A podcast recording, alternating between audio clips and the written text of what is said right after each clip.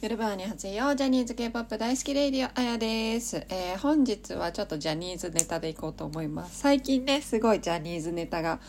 多くなっておりますが相変わらずちょっと Snow Man にはハマっておりまして今日はちょっと Snow Man の中でもやっぱラウールすごくないっていう話をしていきたいと思います。はい。えー、とじゃあなぜ改めてラウールすごくないって思ったかっていうともうちょっとだいぶ前になるんですけどおそ松さんをギリギリ映画館で見れたんですよ。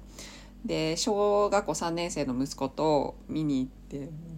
めちゃくちゃ2人で笑って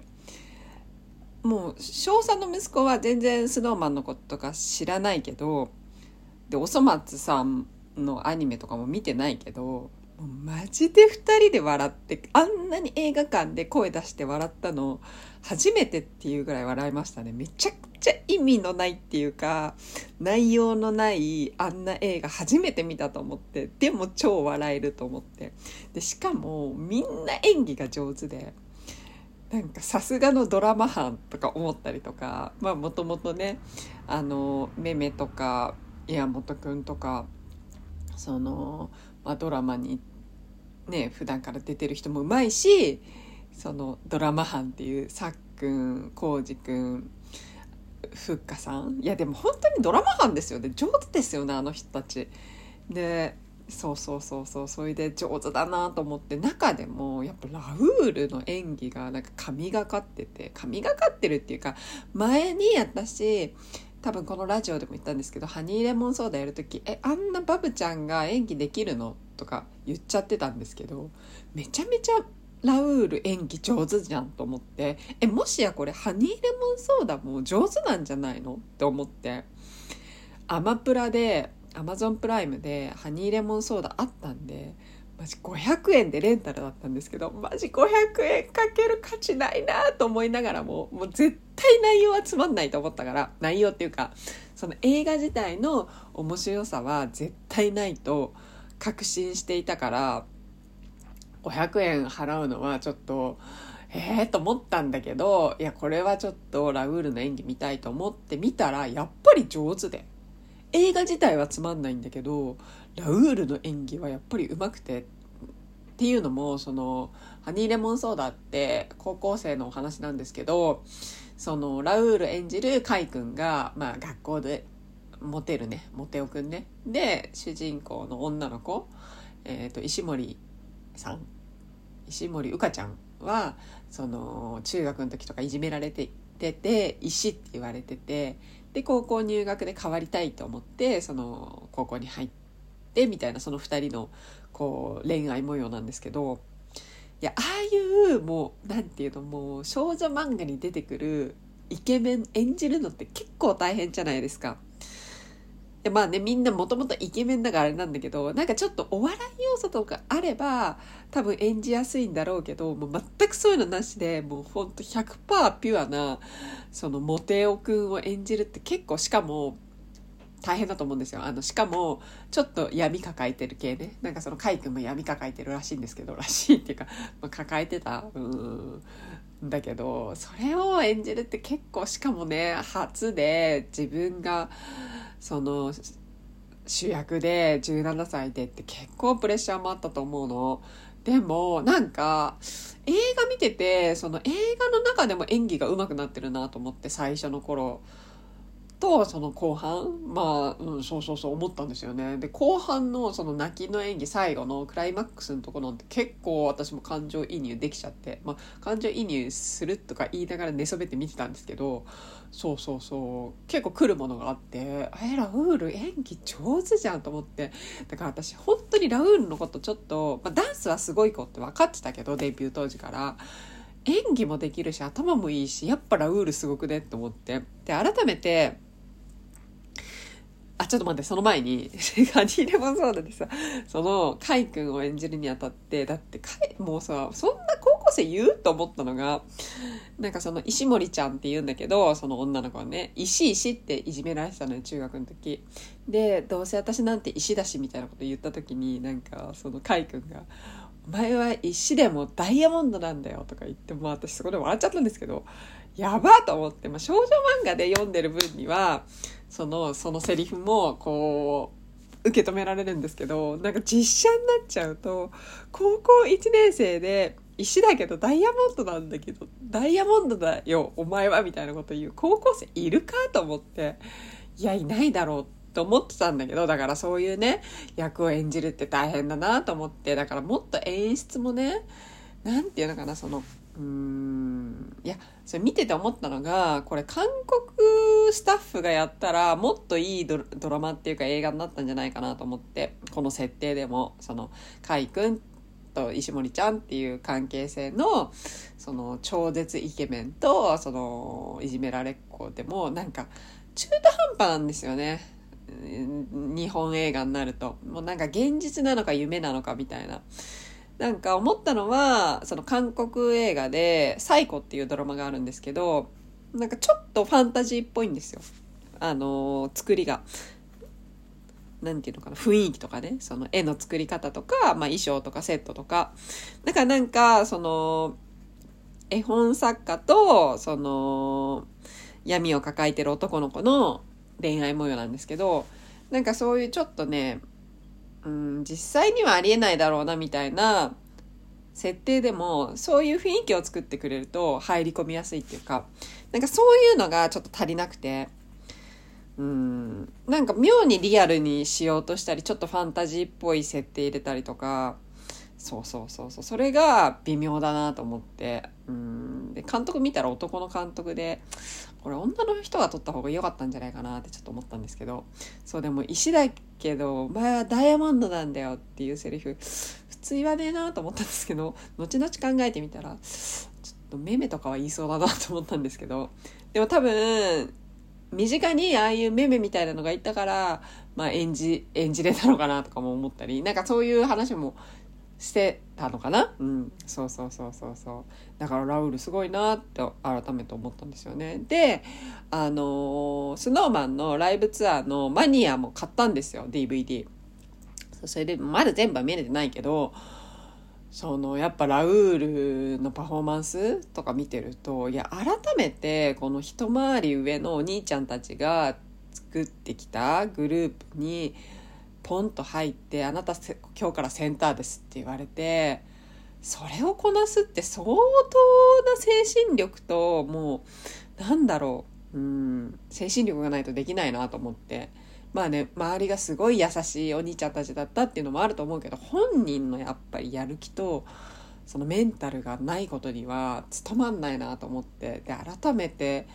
ラフールそれを成し遂げてるのがすごいなと思ってで早稲田大学でしょ？もう好きですよね。好きしかないと思って。いやラウールすごいなと思って。それでなんかやっぱ見るたびに大人になってるんですよね。うん。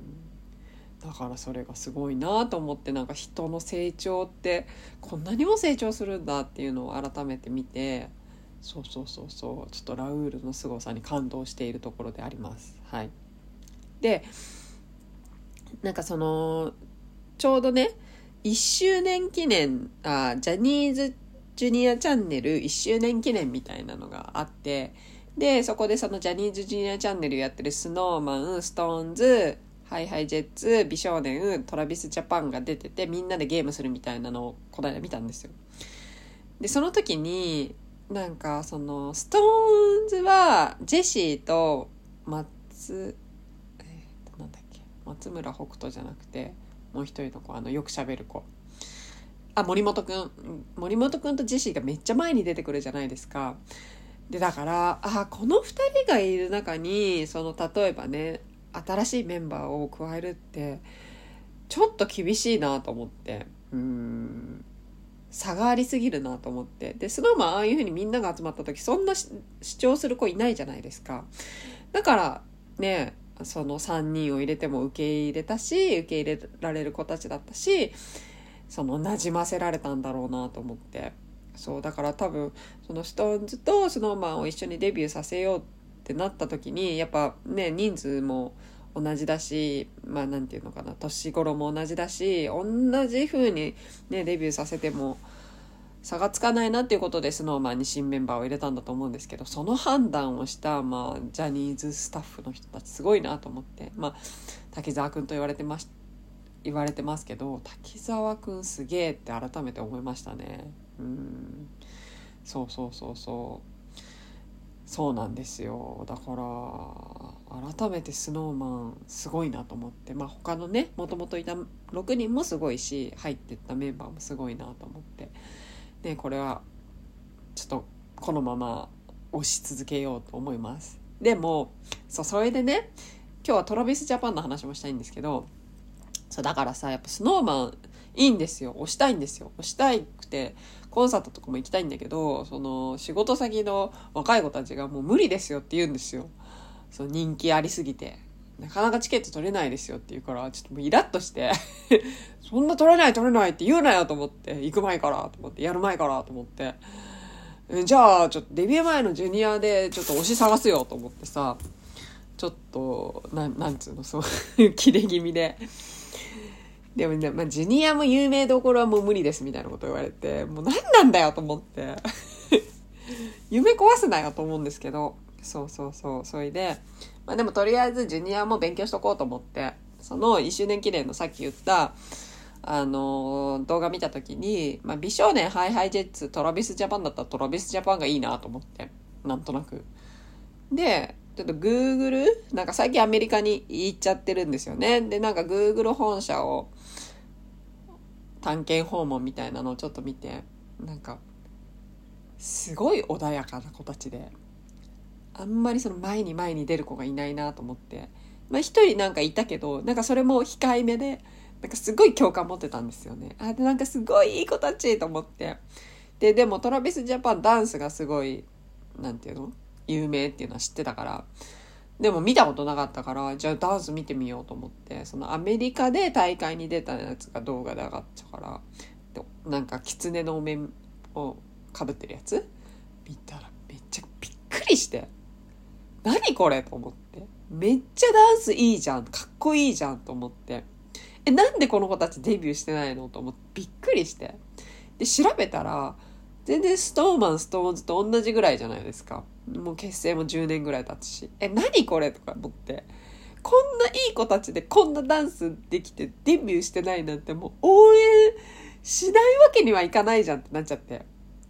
で、他のダンスプラクティス動画見ちゃったら、最後にめちゃめちゃ深々お辞儀するじゃないですか、全員で。何これ超いい子じゃんと思ったら、おばちゃん押すしかないじゃんと思って、でも、もうなんか、沼が深そうでトラビスジャパンそのなんかもうなんか押してあげたい要素しかないと思ったらなんかちょっと怖くなっちゃってなんかちょっと抜け出せなくなっちゃいそうと思って。えちょっとやめようと思って見るの。もう今やめてる状態なんですけどもうこれ以上見ちゃったら本当に好きになっちゃってなんか他の K-POP アイドルとかそれこそ JO1 とか SnowMan とかも全員どうでもよくなっちゃいそうで。トラビスジャパンにはまっちゃったら。え、いけないいけないいけないと思って。仕事にならんと思って。仕事っていうのはこのラジオのことね。もうトラビスジャパンのことしか喋れなくなってしまうと思って。ちょっと今ね、こう、うってこう、ブレーキをかけてるところなんですよ。うん。落ち着け私みたいな感じで。だからまだそれ以上は見てないんですけど。